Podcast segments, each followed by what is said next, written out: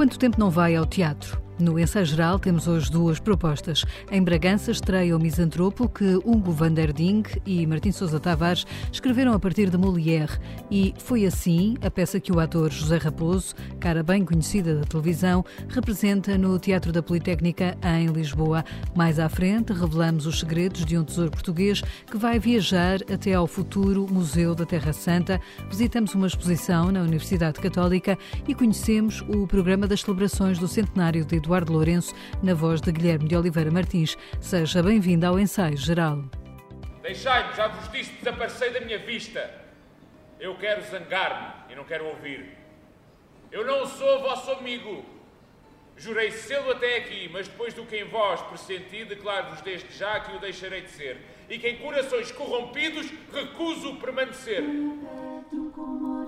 O texto nasce a partir de Molière, um dos pais do teatro misantropo que amanhã, sob o palco do Teatro Municipal de Bragança, foi reinterpretado pelo humorista Hugo van der Ding e pelo maestro Martim Sousa Tavares. Com a encenação da atriz Mónica Garnel, a peça integra a Odisseia Nacional, a programação que o Teatro Nacional Dona Maria II está a levar pelo país ao longo deste ano, enquanto decorrem as obras na Sala do Rossio em Lisboa. Em entrevista ao ensaio geral, Hugo van der Ding e Mónica Garnel explicam com algum humor, como trabalharam este misantropo.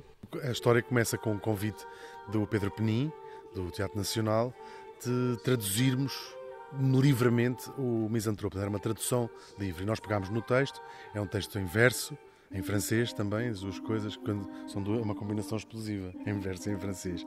E a tentação era reescrever. Então pegámos na estrutura, como se fosse um peru de Natal, está lá os ossos, não é? E tirámos a carne e as penas e mudámos, pusemos uma espécie de frango misturado com porco e, e carne de vaca picada também. E depois entregámos esse trabalho à Mónica uh, Garnel, que fez, uh, pôs no forno, isto foi, como é que se uh, recheou e, e, foi, foi muito fixe, não foi? Foi. Aliás, o, o, foi o Pedro Penin também que nos juntou, não é? Exatamente. Porque ele, ao mesmo tempo que desafiou o Hugo e o Martim. Ele sabia que nos odiava. Desafia-me a mim também, não é? Portanto, isto foi assim um encontro, um ótimo encontro, um bom encontro. Vamos lá ver, isto, isto não pode ser assim tão difícil. Não é só recitar os verbos. Isto do teatro, no fundo, é como uma pantomima, mas com falas. Na minha fábrica de pentes de início e filha, eu tive de fazer relatórios, balancetes e inventários. Isso, sim. São coisas difíceis de fazer. Ah, vamos, vamos lá ver, onde é que? No palco assistimos a uma tentativa de uma companhia em estudar um texto para o apresentar aos reis. Neste caso, português, explica Hugo van der Ding. Uma das coisas que tentámos fazer foi respeitar um bocadinho o período histórico. Passa-se não exatamente na, na, na, altura que a peça foi escrita, 1666, penso é. que é assim, porque o equivalente ao reinado do Luís XIV que é quando a peça se passa, é, é o Dom João V. Portanto, e, e era imaginar uma, uma, esse Portugal a, a, fazer uma peça. Claro, depois o resto é usar os, os mecanismos da comédia que o Molière nos, eh, nos habituou com os seus trabalhos todos. Mas lembra-se de que o pai quem fez publicar na Gazeta o anúncio de que procurava atores para formar uma companhia. E foi o próprio pai quem os escolheu. Escolher? Escolher o quê? Isto é como ir ao mercado depois do meio-dia. O único aqui que é ator é o Soninhas do Caneco.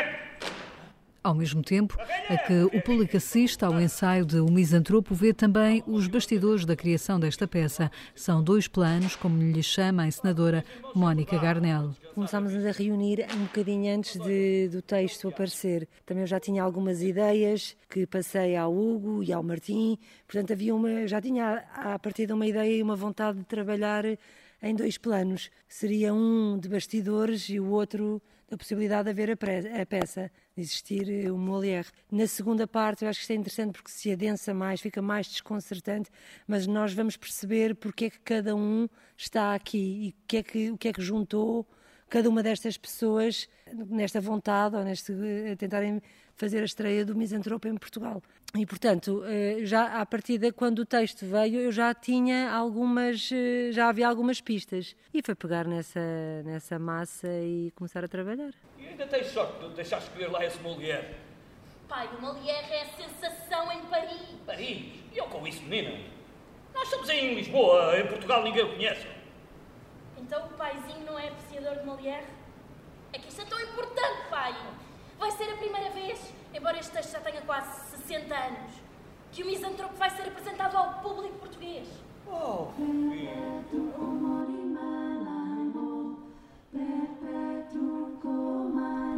O Misantropo, de Hugo van der Ding e Martim Sousa Tavares, a partir de Molière, com a encenação de Mónica Garnel, tem estreia amanhã no Teatro Municipal de Bragança. Depois, dia 25, sobe ao palco do Cine Teatro António Lamoso, em Santa Maria da Feira. Segue depois a indigressão com mais datas pelo país.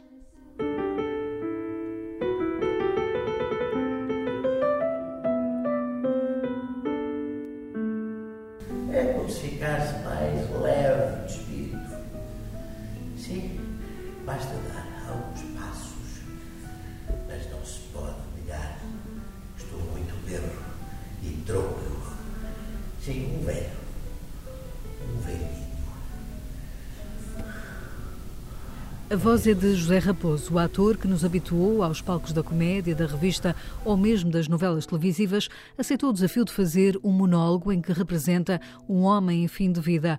O texto escrito por Jan Foss fala de um artista, um pintor, que faz um balanço da sua existência. Foi assim, é a peça que José Raposo vai representar nos Artistas Unidos em Lisboa a partir de dia 14 de março. Não é uma personagem definida, não tem um nome, não tem idade. Isto é simplesmente um homem que está de facto praticamente no seu leito da morte, não é? E aqui a morte é um tema fundamental, como é em todas as obras do Ian Fosse. E, e o que ele foca é temas como a vida e a morte, a arte e a religião, e, e tudo isto de uma forma muito neutra da ressurreição da carne. Mas quem é que realmente disse que será assim? Este é um texto cheio de pausas, silêncios, que levam a uma reflexão. É uma reflexão onde a dúvida é permanente em relação ao que é que é isto da morte em relação à vida, da vida em relação à morte, da religiosidade, enfim, as questões da, da, da humanidade, não é? do ser humano. E, e, tudo isto feito de uma forma muito poética. Foi assim, será levado à cena no dia em que se completa um ano sobre a morte de Jorge Silva Melo. O criador dos Artistas Unidos chegou, de resto, a pensar representar ele este monólogo mas já não foi a tempo. José Raposo vê nisso um simbolismo e recorda o encenador Silva Melo. O Jorge não era notívago, não era um homem de, de, dos copos, não é de beber um copo. O, para o Jorge beber um copo, aliás, como para mim, é ir conversar. E foi o que aconteceu com a Mariema, de quem éramos amigos, portanto era uma amiga comum, e, e, fomos beber um copo e esse copo eh, foi, foram aulas autênticas, porque era, era deixar o Jorge, era ouvir o Jorge, parece que não, mas uma noite para mim valeu-me 27 cursos de teatro. Representar a peça foi assim, coloca o ator José Raposo num registro diferente do teatro a que nos habituou. O ator encara isso como um desafio. Isso é que é o grande desafio do ator. Para mim, é claro que a maior parte dos atores escolhe um caminho mais ou menos e segue, vai por ali, não é? Não, não se desvia assim muito. Mas há atores que também fazem o que eu faço, que é experimentar coisas diferentes, que, é, que é, eu acho que é essa a função do ator. E a mim dá-me um gozo redobrado, não, não, nunca direi, ah, isto é muito melhor que aquilo ou que aquilo outro. Não, tudo tem um lugar, tudo tem um contexto, qualquer género, qualquer tipo de público. O que eu quero dizer é que trabalho para todos os públicos. Foi assim, com a encenação de António Simão, vai estar em cena a partir do dia 14 de março no Teatro da Politécnica, na Casa dos Artistas Unidos, até 15 de abril, de terça a sábado. Três vezes fui casado e três vezes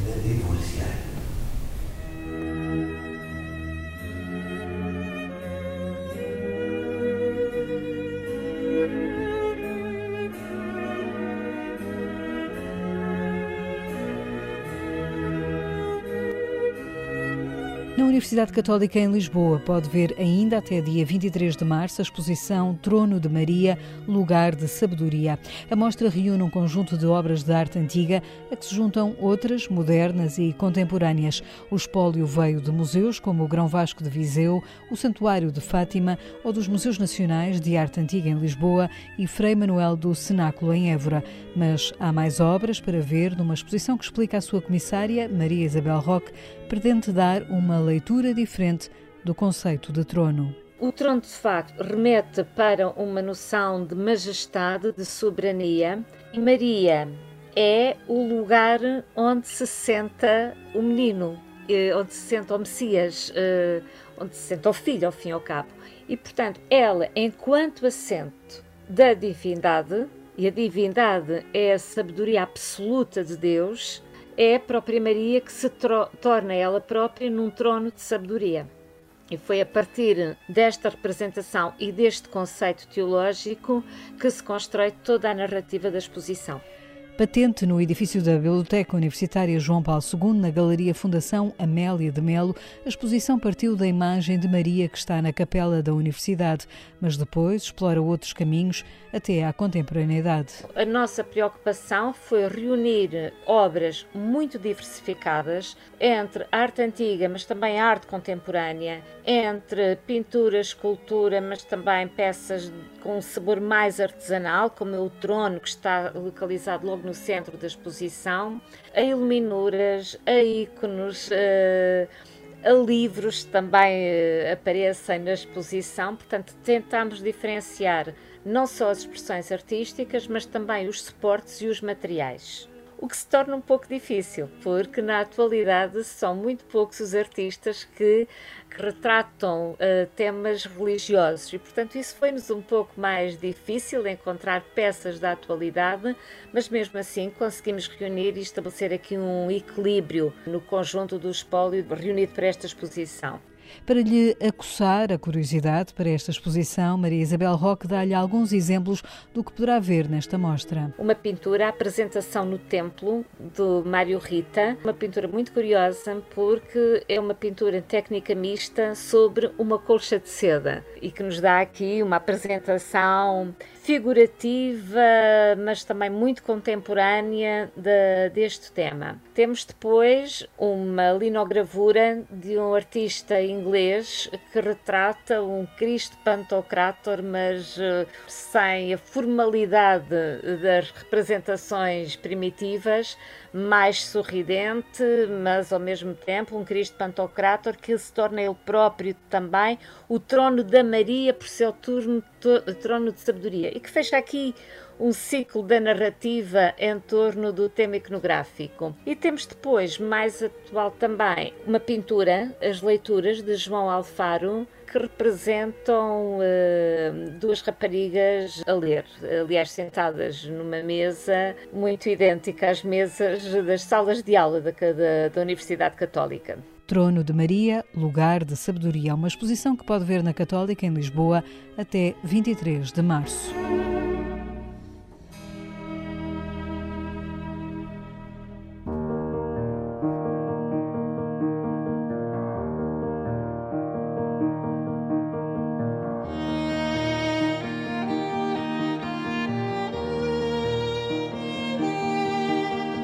Futuro Museu da Terra Santa em Jerusalém vai contar com um tesouro com obras de Portugal. O espaço está ainda em preparação e ficará instalado na Cidade Velha, perto da Basílica do Santo Sepulcro.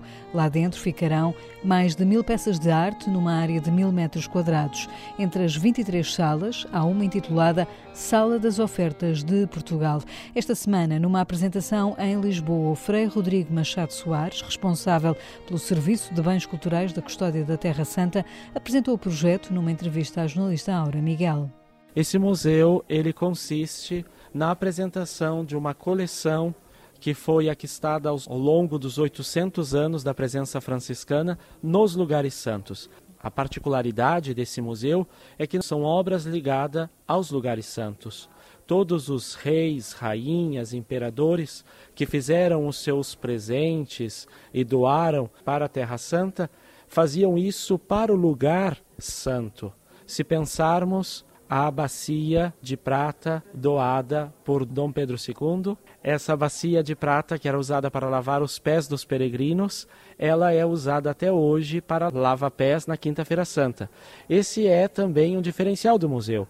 As peças elas não são mortas, mas elas são vivas. Elas ainda continuam vivas para o culto divino para qual foram feitas.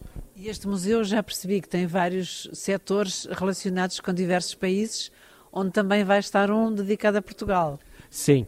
Então, nós temos três divisões. A primeira sessão apresenta Jerusalém, cidade da redenção. A segunda, a custódia da Terra Santa. E a maior parte apresenta, que é a terceira, o tesouro do Santo Sepulcro, dividido por nações, as mais diversas, entre elas Portugal. Mas aqui vai bem também dizer que Portugal não estará só em uma galeria, mas ele vai estar presente em mais de uma sala, como na Sala dos Peregrinos, com a Bacia de Prata, assim como a mitra doada pela Rainha Maria I, que vai estar na Sala Didática, uma sala que é muito importante, porque o museu ele quer ser também um lugar de encontro, de diálogo, não só para os cristãos, mas para os muçulmanos, os judeus e todos aqueles que não conhecem o porquê desses objetos, qual a sua funcionalidade. De Portugal, o que é que gosta mais? Aquilo que mais me fascina de Portugal, entre a lâmpada de Dom João, lâmpada toda ela feita de ouro, ou mesmo o altar portátil feito para as missas ao externo, é o parato o jogo completo de paramentos chamado A Palma, que foi feito exclusivamente para a cripta de Santa Helena. Portugal faz esse presente, é feito todo ele em tecido de veludo vermelho, com o fundo laminado em prata. Quando é que é inaugurado o museu?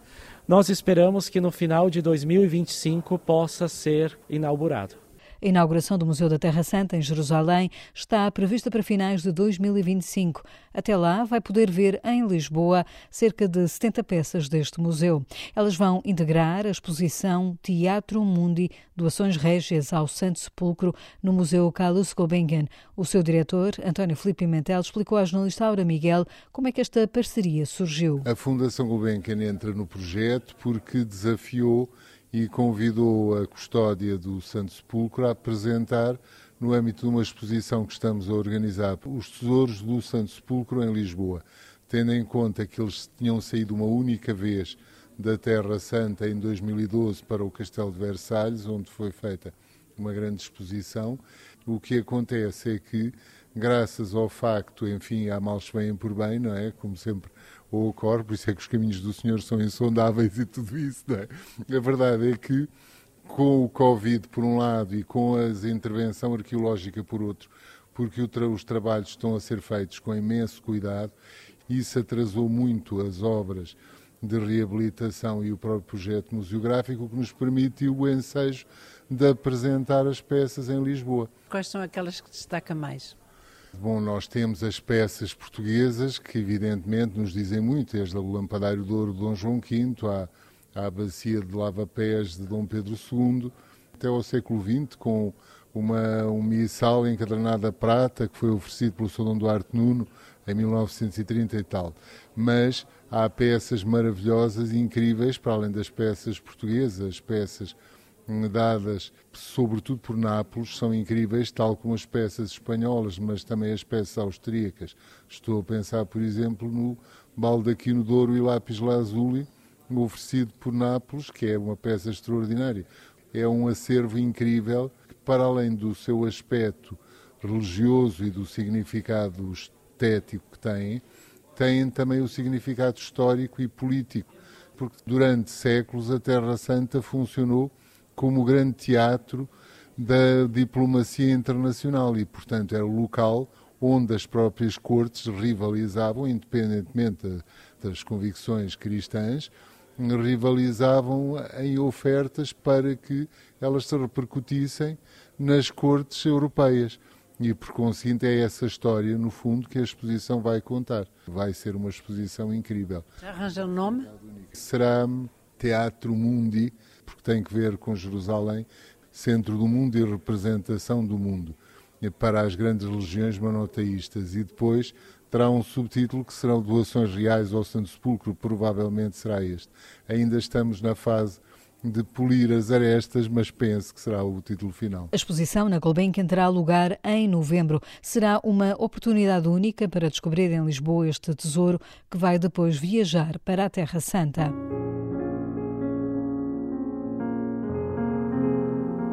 No ensaio geral, recordamos agora Eduardo Lourenço. Começaram no último fim de semana as celebrações do centenário do ensaísta. É sobre ele e o seu legado que nos fala hoje Guilherme de Oliveira Martins, o nosso colaborador do Centro Nacional de Cultura. Celebramos o centenário do nascimento de Eduardo Lourenço em 2023. As comemorações terão por base aprofundar o conhecimento da obra, ampliar o universo dos leitores, expandir o legado de Eduardo Lourenço e eh, territorializar o seu pensamento. Pretende-se assim promover jornadas, colóquios, congressos e seminários para que a obra seja conhecida e debatida e para que haja novos leitores nas bibliotecas do país.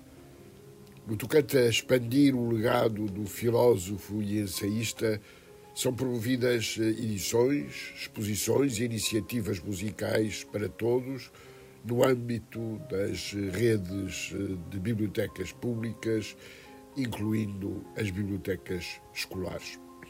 Saliente-se a publicação das obras completas da Fundação Carlos Gulbenkian, de que acabam de sair O Segundo Paraíso, do cinema como ficção do nosso sobrenatural, coordenado por Pedro Mexia, e O Lugar do Anjo, crítica pessoana de 1983 a 2017, coordenado por Pedro Sepúlveda.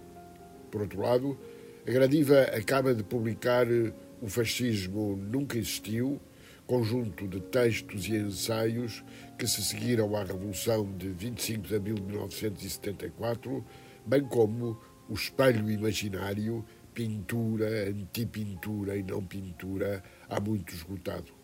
E ambas as obras revelam-se de uma grande atualidade.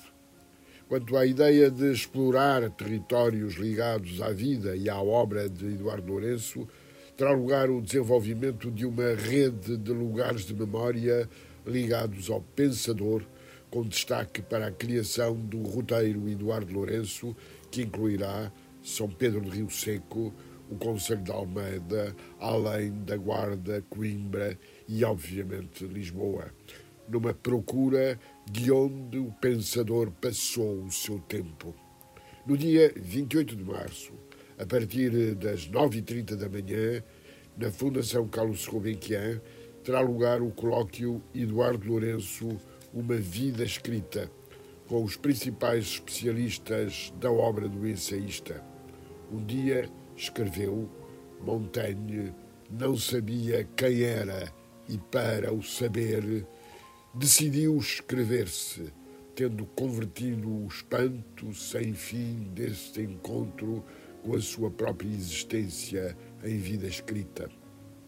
A articulação entre a experiência pessoal e universal será precisamente uma das marcas distintivas da ensaística de Eduardo Lourenço, sem paralelo no campo do ensaio em língua portuguesa.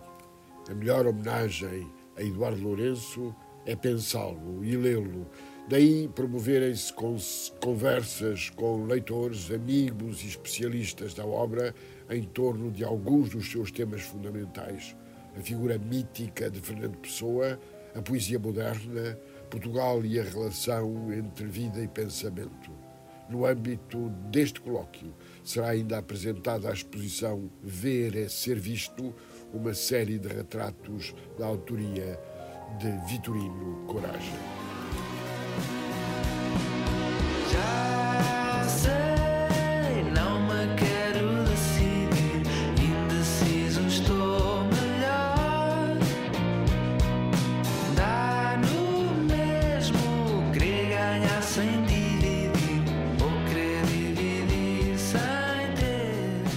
Estes são os portugueses Cassete Pirata. Vai poder ouvi-los ao vivo em Lisboa a 29 de março, no Music Box, e no dia 30 no Porto, nos Maus Hábitos. A banda está a lançar agora o vinil do seu disco de estreia, a Montra, e vai com os concertos em Lisboa e Porto encerrar a digressão do último disco, A Semente. É com o tema A Pirâmide que fechamos o ensaio geral, que teve sonorização de Rui Glória. Voltamos de hoje a oito dias. Até lá, boa noite e bom fim de semana.